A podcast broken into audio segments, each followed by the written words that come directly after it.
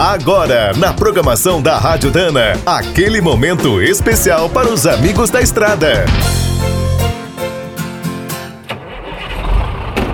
Está começando mais um minuto do caminhão. Fique por dentro das últimas notícias, histórias, dicas de manutenção e novas tecnologias.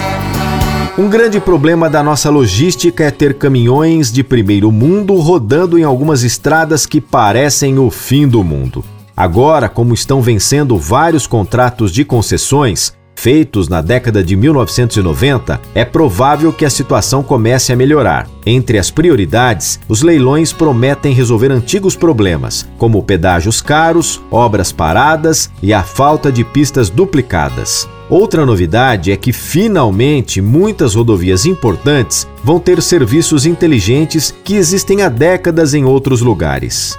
Para os caminhoneiros, duas mudanças positivas serão o pedágio automático por quilômetro rodado e a pesagem em movimento. O recente leilão da telefonia 5G também exigirá que as vencedoras melhorem a cobertura de celular nas principais estradas federais. Em alguns estados, as novas concessões obrigam as empresas a terem um serviço de resgate por aplicativo e Wi-Fi em todo o trecho.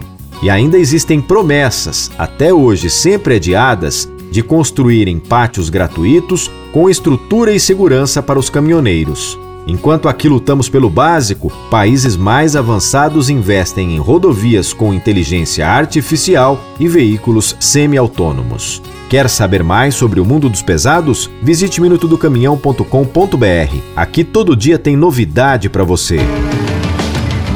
O Minuto do Caminhão é um oferecimento de Spicer e Álvaros, a dupla imbatível em componentes de transmissão, suspensão e direção.